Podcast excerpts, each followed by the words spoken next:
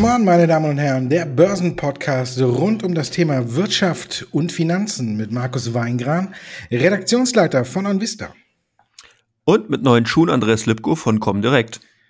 Du hast neue Schuhe? Ich habe auch neue Schuhe. Ja. Brauchst gar nicht so anzugeben. Aber dazu Doch. kommen wir später. Zuerst kommen wir erstmal dazu, äh, ja, wie das gestern mit der EZB war. Ich habe nicht darauf geachtet, ob Christine Lagarde auch neue Schuhe hatte.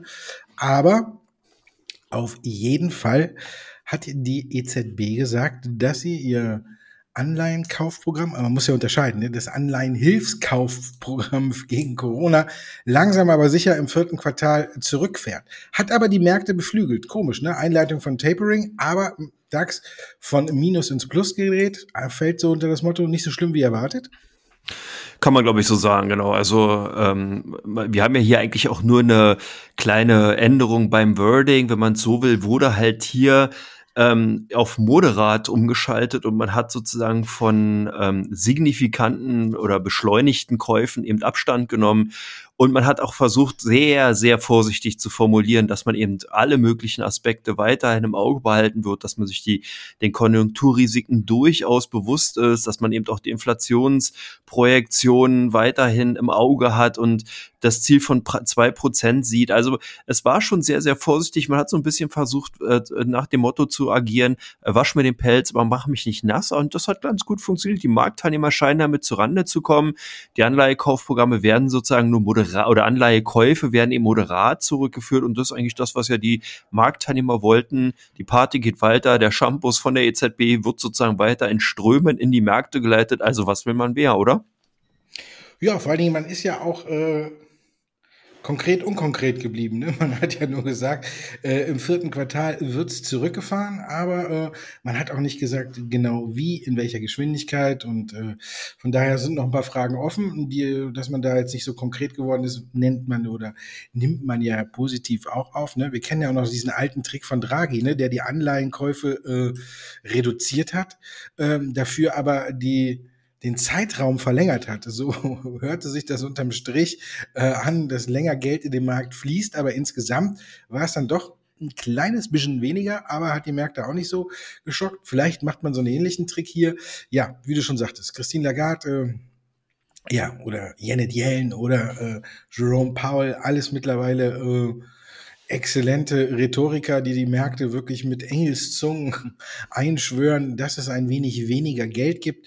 Gestern ist es gut angekommen, man hatte anscheinend Schlimmeres erwartet und deswegen ist der DAX dann ja wieder vom vom Minus ins Plus gedreht. Also muss man sagen, die Märkte haben es sehr freundlich aufgenommen. Und wenn die es freundlich aufnehmen, ne, hat ja noch nie was gebracht, sich gegen den Markt zu stemmen, dann sagen wir auch mal, dass das gut ist. Und ähm, vor allen Dingen geht es heute ja noch ein Stück weiter. DAX äh, geht versöhnlich ins Wochenende. Die 5800 hat er zwar noch nicht, aber ist jetzt bei 5600, fast 80. Ja, das Ringen zwischen Bullen und Bären ist damit wieder eröffnet. Gestern äh, konnte man ja schon Angst haben, dass die Bullen äh, verlieren und die Bären komplett die, Über, die Oberhand gewinnen, wo du mit deinem Fell dann ja ganz klar äh, nach vorne gekommen wärst. Aber Jetzt ist es wieder offen. Wir gucken mal, wie es weitergeht. EZB-Entscheid wird positiv aufgenommen. Und wir haben noch was anderes, was positiv aufgenommen wird, was die US-Märkte hatte drehen lassen. Die Futures vom Minus ins Plus.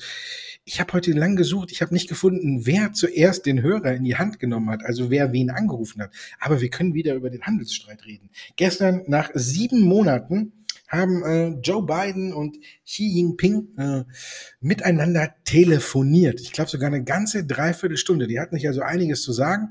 Das wird vom Markt jetzt freundlich aufgenommen. Also ich habe bislang da nicht so viel äh, Freundliches gefunden. Du? Naja, es ist halt auch wieder diplomatisch, das, was eben ähm, Frau Lagarde sozusagen gestern auf dem glatten geldpolitischen Parkett dann sozusagen gut vollzogen hat. Den Tanz haben heute Biden und Xi Jinping dann oder gestern ebenfalls gut vollzogen, beziehungsweise die Diplomaten. Man hat also hier mal wieder das ganze Portfolio an Formulierungen rausgeholt. Man spricht hier von natürlich ersten erfolgreichen beziehungsweise vielversprechenden Gesprächen nach sieben Monaten in Hinsicht auf breite strategische Diskussionen, die geführt worden sind. Beide Staatsmänner hätten sich über Bereiche des oder hätten über Bereiche diskutiert, wo die Interessen aufeinandertreffen und über Bereiche, wo eben die Interessen, Wert und Perspektiven auseinandergehen. So hört sich das auf Diplomatendeutsch an. Genau, man kann sich jetzt an Rest denken. Äh, es soll sogar ein 90-minütiges Gespräch ähm, gewesen sein. Also Wahrscheinlich hat vielleicht erst Biden äh, Xi Jinping angerufen, danach hat dann Xi Jinping Herrn Biden zurückgerufen. Man weiß es nicht. Vielleicht, äh, ja, auf jeden Fall ist es auf jeden Fall, denke ich, gut für die Märkte und natürlich auch für das internationale politische Parkett, was ja noch rutschiger sein kann.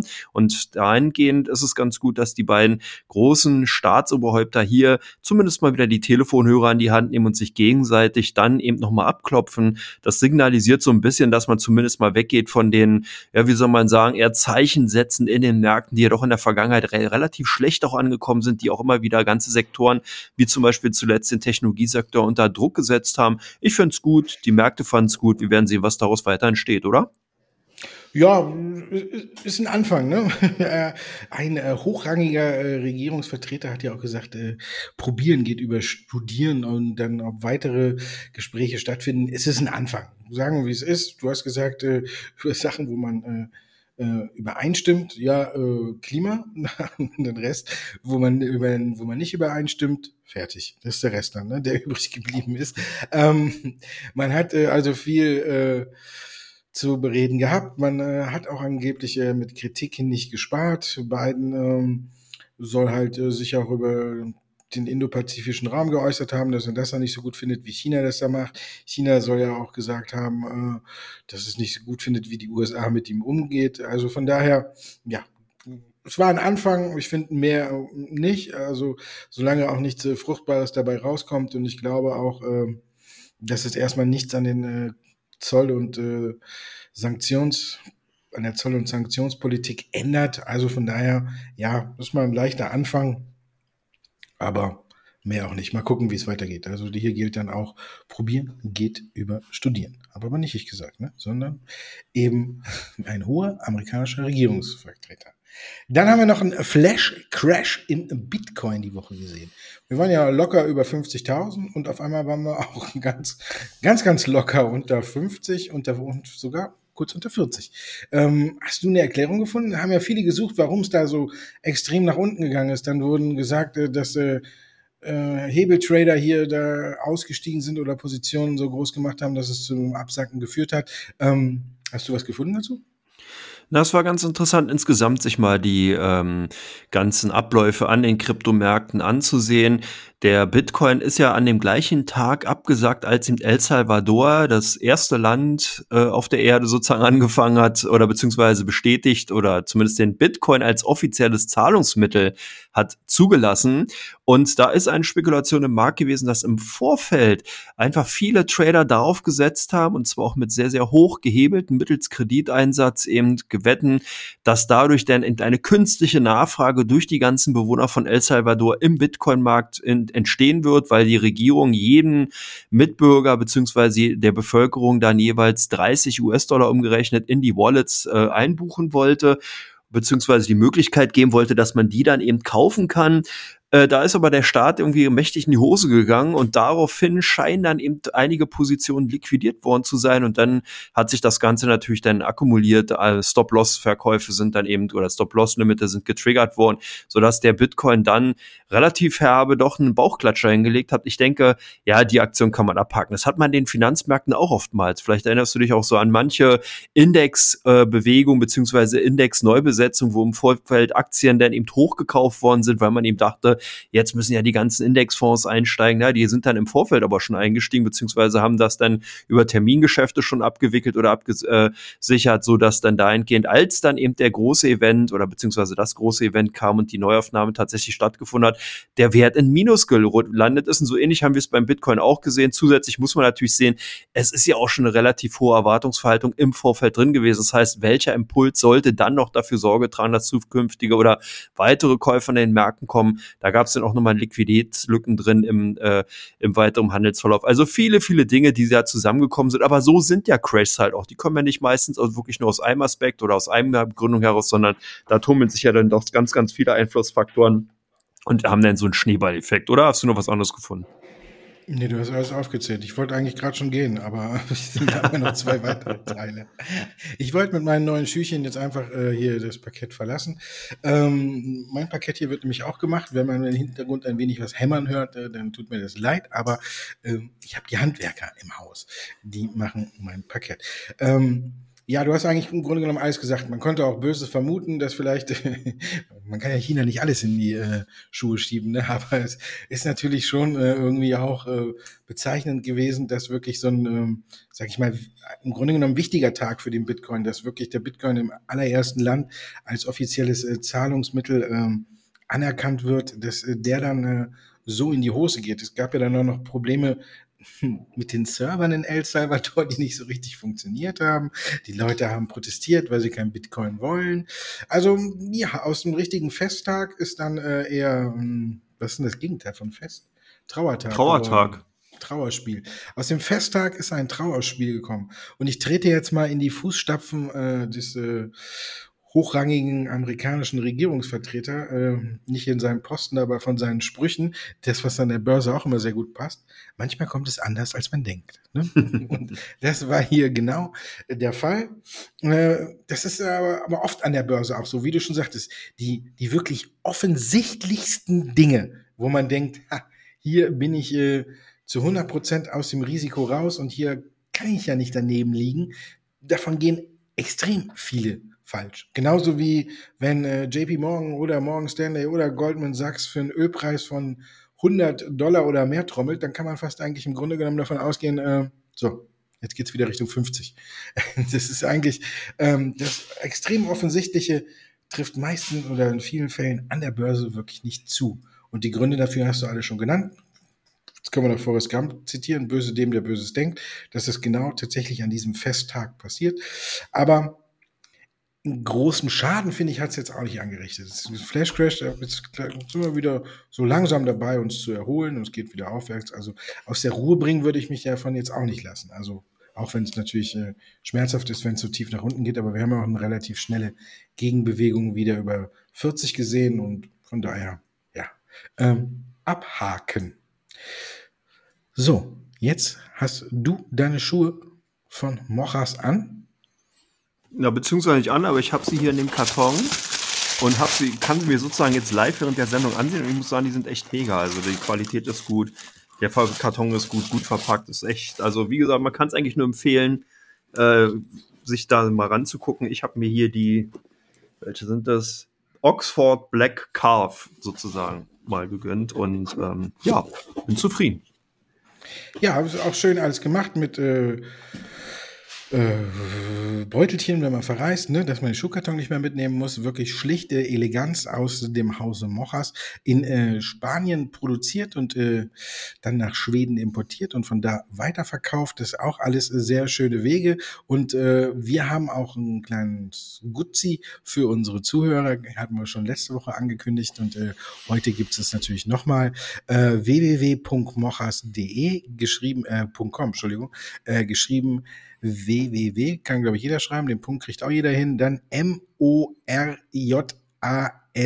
und dann nochmal .com. Und wenn man da den Rabattcode Come On eingibt, C-O-M-N, C-O-M-O-N, dann bekommt man 15% Rabatt auf seinen Einkauf. Also alles hervorragend gemacht. Wir arbeiten mit Mochas jetzt diesen Monat mal zusammen und gucken mal, was es bringt. Mir gefallen die Schuhe wirklich extrem gut, wenn ich mir die so angucke. Und ja, in Teil 2 verrate ich, welchen Schuh ich hier vor mir stehen habe.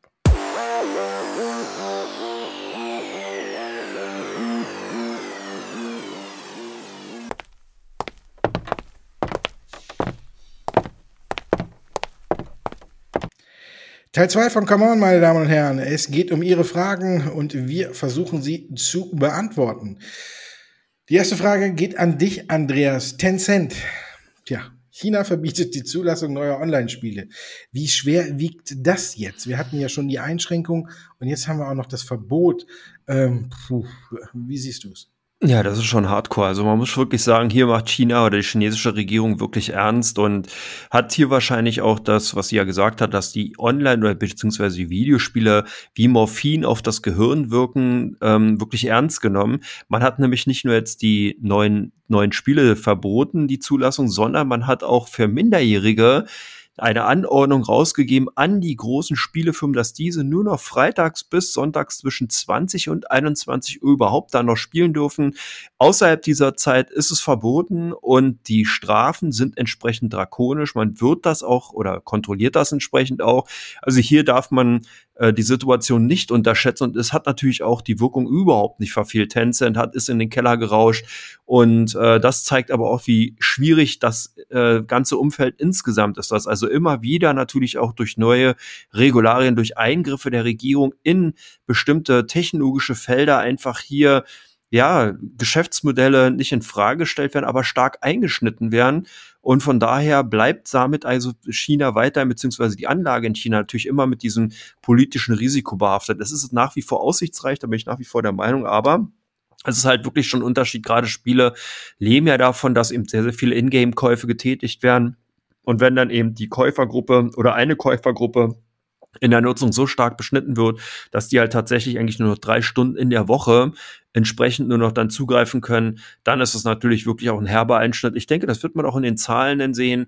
Zwar jetzt vielleicht nicht so merk also extrem stark, aber man wird es auf jeden Fall in den Umsätzen von Tencent und Co. sehen. Also von daher, es ist schon eine Sache, die auf jeden Fall richtungsweisend ist. Und man muss halt sehen, wie lange das entsprechend dann anhalten kann.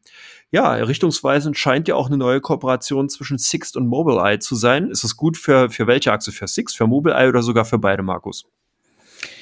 Wenn Mobileye äh, noch äh, selbst börsennotiert wäre, wäre es für die, äh, was die neuesten Kooperationen, die sie hier abgetätigt oder getätigt haben auf der IAA, wirklich, äh, wirklich ein richtiges Fund. Mobileye war einer, ich weiß noch, ähm, vor fünf oder sechs Jahren eine Werte, die ich total, total klasse fand äh, und auch äh, vorgestellt habe in meinem Börsenbrief und gesagt habe, äh, aus der Aktie wird richtig was und äh, die war ja in Konkurrenz damals ähm, wenn es in, äh, in der Technikmesse in Las Vegas hatte man neue eben äh, Techniken für das autonome Fahren vorgestellt. Aber jetzt gehört sie zu Intel. Die haben sie halt einfach übernommen und da gehen sie so ein bisschen unter. Aber die Kooperation ist zumindest gut für Sixt, äh, auch ein Stück weit sogar gut für NIO, weil ähm, man wird äh, autonom fahrende Taxen in München an den Start bringen ab 2022.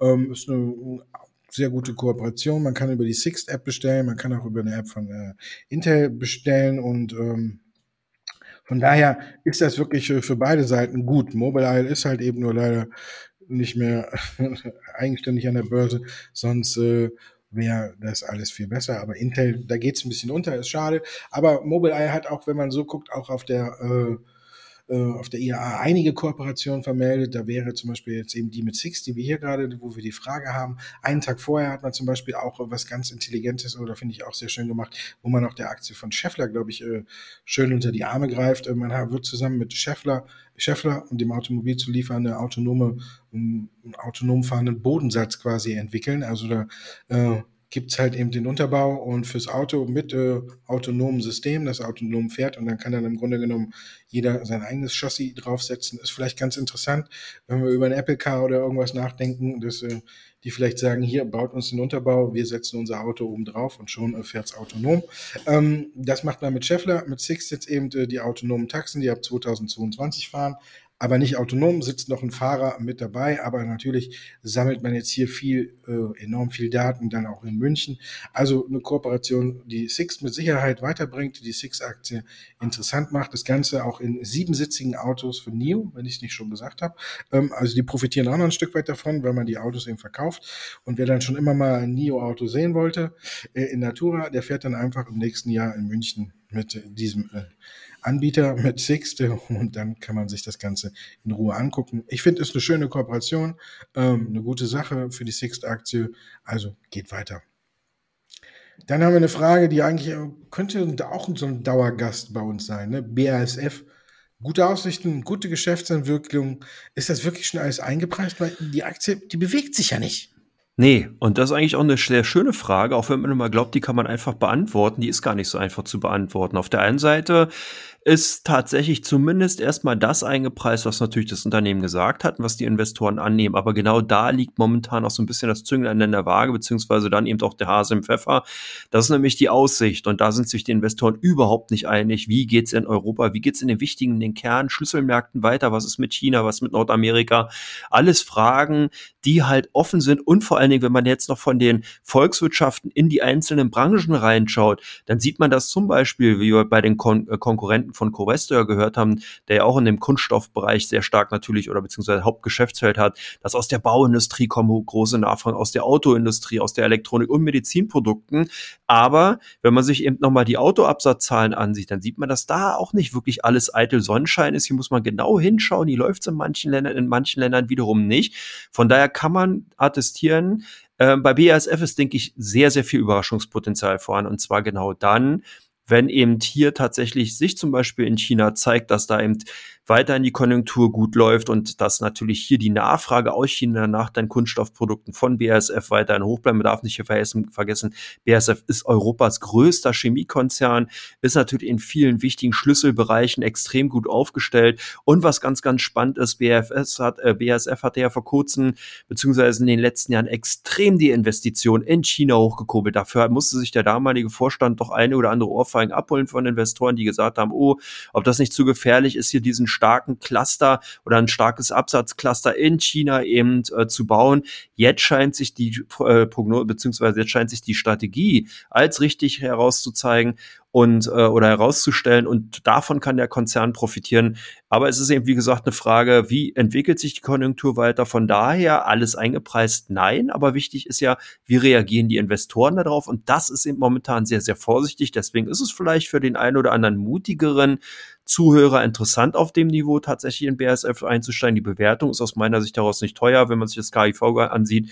Man hat auch eine gute Dividendenrendite und ich glaube, man muss einfach auch mal ein bisschen Abstand, die Sichtweise einfach auch erweitern und nicht immer nur auf die kommenden ein, zwei Jahre schauen, sondern bei BASF kann man durchaus auch mal sagen, man legt sich so eine Aktie mal fünf oder zehn Jahre weg, ne, sieht die eher als Value-Wert und lebt dann eben von den Dividenden-Cashflow. Ich denke, das wäre auch mal ein interessanter Ansatz. Jetzt ist die Frage, was für einen interessanten Ansatz kann man denn bei den SFC Energy fahren? Gute Nachrichten gehen weiter. Noch aufspringen, Markus?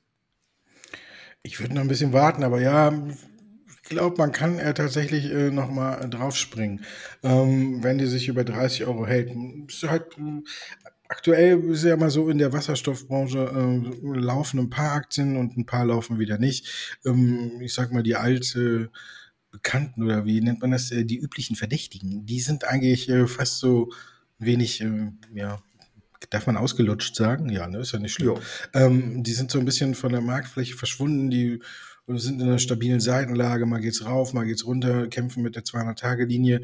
Und dann gibt's auch so ein paar Aktien aus dem Bereich, die mit neuen Aufträgen und alles äh, gut zurechtkommen und äh, die sind dann halt eben gefragt und dazu gehört äh, SFC Energy. Man hat jetzt wirklich äh, ein paar gute Nachrichten am Stück rausgehauen. Zum einen hat man äh, eine Kooperation mit Nel äh, gemacht. Das ist ja immer, wenn wir über Wasserstoff früher gesprochen haben, habe ich ja immer gesagt, ich favorisiere wirklich ähm, Plug Power, weil ich hier alles aus einer Hand bekomme. Ich muss nicht gucken, äh, wer baut mir äh, das alles zusammen, ja, weil ich ja bei Neil oder so nur einen Elektrolyseur bekomme, da müsste ich mir bei PowerCell eine Brennstoffzelle bestellen und äh, so und so müsste ich mir halt quasi über vier, fünf verschiedene Firmen äh, meinen Wasserstoffbaukasten zusammenbauen.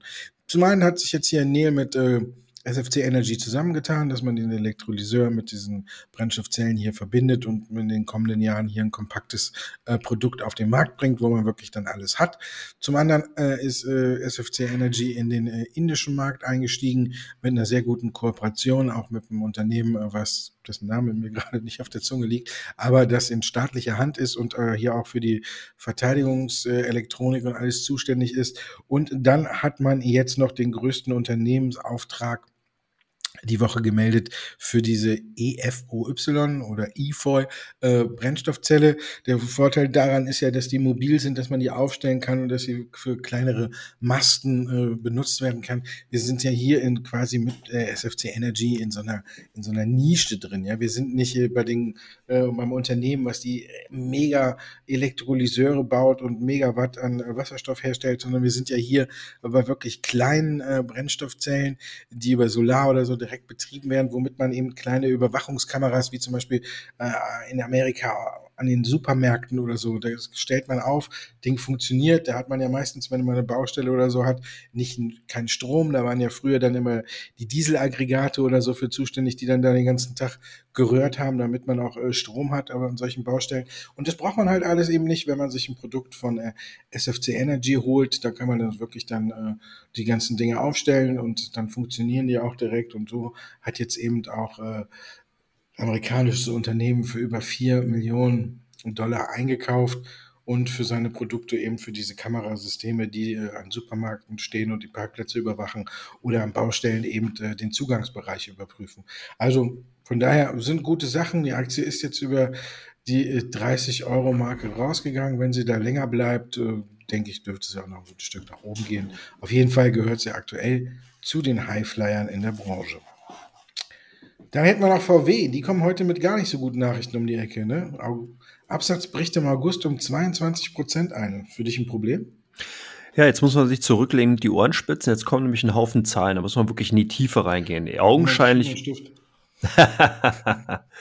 die Ohren gespitzt und nicht den Bleistift gespitzt. Nein, äh, 22 Prozent hört sich natürlich dramatisch an, ist es theoretisch auch, aber Insgesamt muss man halt sehen, dass im vergangenen Monat der Umsatz um 22,3 Prozent auf 616.500 Fahrzeuge zurückgegangen ist. Allein die Zahl ist schon brutal, wenn man überlegt, äh, Tesla kämpft immer noch um die eine Million Marke Absatz aufs Jahr gesehen. Mittlerweile, wie gesagt, hier, oder was heißt mittlerweile, Volkswagen setzt 600, über 600.000 Fahrzeuge pro Monat um.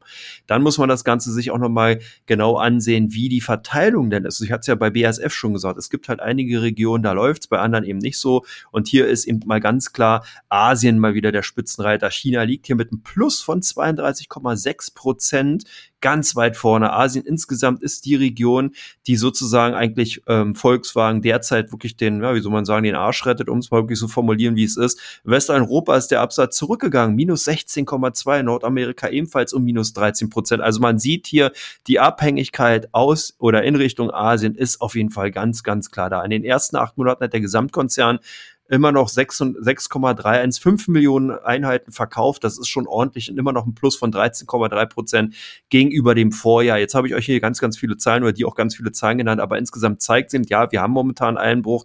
Der ist ja auch von der Kommunikation her von Volkswagen heraus ganz klar Lieferkettenproblemen äh, geschuldet.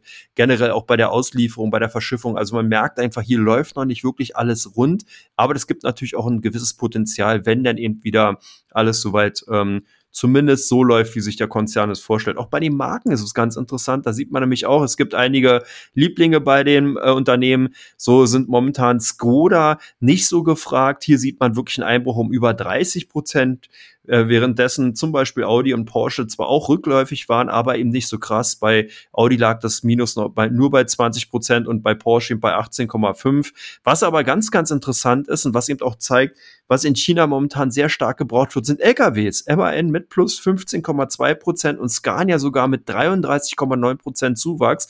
Hier muss man natürlich sehen, klar, wir haben einen Basiseffekt aus 2020, der natürlich dafür Sorge trägt, dass wir diesen extrem starken Sprung bei den Absatzzahlen im Lkw-Bereich sehen. Aber insgesamt sieht man, dass eben hier die Nachfrage noch sehr, sehr hoch ist und von daher denke ich mal, ein Problem wird es dann, wenn es langfristig ist. Ich denke aber, wir haben hier sehr viele Sonderfaktoren, die einfach dafür eben verantwortlich sind, dass dieser Umsatzeinbruch beziehungsweise Umsatzrückgang zu sehen ist. Und ich glaube, dass wir hier eine Relativierung beziehungsweise eine Glättung im den kommenden Quartal sehen, sodass es aus meiner Sicht daraus kein Beinbruch oder kein großes Problem ist.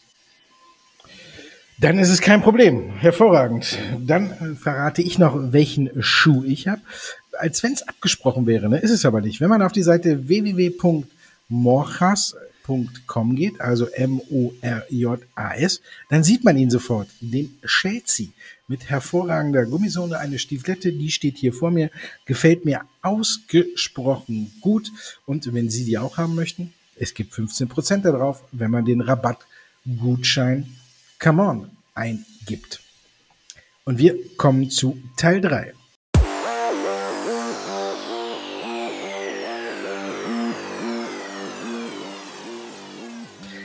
Teil 3 von Come On, meine Damen und Herren, und im Hintergrund hört man es vielleicht leicht, wo gehobelt wird, da fallen Späne. Hier wird das Parkett geschliffen, deswegen ist es ein kleines bisschen vielleicht im Hintergrund zu hören. Wir kommen zu den Aktien, äh, die bei OnVista im Fokus stehen und die bei der Comdirect am meisten gekauft oder verkauft werden. Wir fangen mal an mit einem klassischen Wert, wo die Spekulation natürlich sehr, sehr hoch ist. Novavax. Was machen die Anleger bei euch? Setzen sie darauf, dass der Impfstoff kommt? Ja, also man sieht das schon die ganze Woche über sind die Aktien gesucht gewesen. Gestern ein paar Gewinnmitnahmen. Ist ja auch klar, gute Neuigkeiten gab es eben von den US Center for Disease Control and Prevent äh, Prevention aus den USA. Hier ist man sozusagen in der Phase 3 bei den Ergebnissen, wenn man zwei Impfstoffe, Do also Impfstoffdosen von Novavax erhalten hat, dass man eben als Folge impft zumindest eingestuft werden kann. Jetzt steht natürlich noch die offizielle FDA-Zulassung aus, aber es sieht zumindest erstmal von den Anfangsstartpunkt äh, her so aus, dass das eben erfolgen könnte und dahingehend die Spekulation eben bei unseren Kunden dafür zumindest erstmal sorgen, dass die Aktien gekauft werden. Ja, Steinhoff, die hat man in der letzten Woche, diese Woche äh, können, müssen natürlich auch wieder rein, die neue Wirecard. Erzähl, was ist los? Ja, Achterbahnfahren, wirklich vom Allerfeinsten. Ne? Mal eben um über 50 Prozent eingebrochen, dann wieder äh, 100 Prozent gestiegen, dann wieder um 25 Prozent eingebrochen. Ja, äh, die Nachrichtenticker standen nicht still bei Steinhoff und äh, die Aktionäre standen auch nicht still. Die waren also auch wirklich die ganze Woche unter Strom. Heute geht's auch nochmal abwärts. Es geht ja eben darum, dass viele darauf spekulieren, dass äh, Steinhoff mit den wichtigsten Gläubigern aus diesem Finanzskandal eben eine Einigung erzielen kann da gibt es zwei verschiedene Gruppen. Eine davon ist besonders wichtig und mit der sollte äh, Montag oder Dienstag ein Treffen stattfinden. Das ist ein Dienstag. Äh, das ist dann abgesagt worden und auf Donnerstag verschoben worden. Das hat die Aktie dann wieder belastet. Dann war es auf einmal wieder gut, dass das Treffen doch stattfindet. Und so hin und her ist die Aktie immer schön rauf und runter gefahren. Und Donnerstag dann äh, aus heiterem Himmel wurde die Veranstaltung wieder abgesagt. Aber diesmal auch noch ohne neuen Termin. Also die Hoffnung, dass Steinhoff sich wirklich hier gütig mit seinen Gläubigern einigen kann und weitermachen kann, die hat mal wieder einen herben Dämpfer bekommen. Aktie ist äh, damit immerhin noch ja, ein Zockerpapier ne? und hat diesem Namen auch wirklich in dieser Woche alle Ehre gemacht. Ne? Da war fast der wirklich alles dabei. 50% minus, 100% plus. Kann man nicht meckern. Ne? So sollen Zockerpapiere sein. Dialog Semiconductor ist da keins. Nee, das ist genau das Gegenteil. Hier sieht man eben doch ganz klar Verkäufe. Hier gibt's ganz viele ähm, Kunden bei uns, die jetzt sagen, Mensch, 67,5 ist das Überangebot, Übernahmeangebot von der japanischen Firma Renesas. Da wird wahrscheinlich nicht mehr viel kommen. Der Drops ist gelutscht. Dann nehme ich lieber die Aktien beziehungsweise das Übernahmeangebot verkauft, die eben an der Börse und entsprechend sind diese Woche einige Papiere eben aus den Depots rausverkauft worden und damit die Aktien zumindest bei den ausländischen Titeln in dieser Woche auf Platz eins gelandet und hier alles andere als spekulativ, sondern wirklich eigentlich eher, wie soll man sagen, langweilig. Alles andere als langweilig. Siemens Energy, oder? Ja. Die Aktie, ich, ich mag die Aktie eigentlich und ich bin ja auch ein Wasserstofffan und alles und ich habe ja auch mal gesagt, für mich wird Siemens Energy einer wirklich der großen Player in der Branche und mit der, ja. Aber so richtig in Schwung gekommen ist die Aktie immer noch nicht. Erst war es dann eine ganze Zeit lang dass eben auch äh, viele, wir wissen ja, Siemens Energy ist ja kein normaler Börsengang gewesen, sondern gab es ja quasi äh, für Siemens Aktien einfach nur Squeeze out, äh, nicht Squeeze, ja, ein Squeeze aus wirst du irgendwann vielleicht auch wieder gehen. Aber einfach ausgegliedert eben von äh, Siemens, vom Mutterkonzern und da haben eigentlich viel später, als viele erwartet haben, erst die großen Adressen angefangen, ihre Positionen abzubauen. Dann hat ja auch jeder Fonds, der Siemens im Depot hat, hat die Aktie bekommen. Und da hatten ja auch viele gedacht, ja, die hauen die direkt so richtig raus. Aber ich glaube, die waren auch hier äh, ein wenig cleverer, haben erstmal jetzt gewartet, dass die Aktie ein bisschen steigt. Und dann haben sie angefangen, äh, die Aktie zu verkaufen und hat natürlich auf den Kurs weiter viel gedrückt. Und jetzt war wieder so eine richtig schöne Erholung und dann kam ähm, JP Morgan um die Ecke diese Woche und hat äh, Siemens Energy auf neutral abgestuft und das Kursziel auf 29 Euro runter. Und damit war so drei Viertel der Erholung äh, innerhalb an einem Tag mal wieder von äh, JP Morgan ausgelöscht. Hintergrund war, dass man davon ausgeht, dass es noch größere Probleme gibt bei Siemens Gamesa, die sich auf Siemens Energy auswirken könnten. Ich sehe es nicht ganz so. Ich glaube, äh, Siemens Gamesa hat seine Prognose schon gesenkt und alles. Ähm, ich glaube, dass da nicht noch viel Schlimmeres kommt.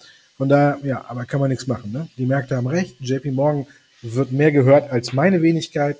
Und deswegen ging es für die Aktie wieder runter und bei uns haben alle draufgeschaut.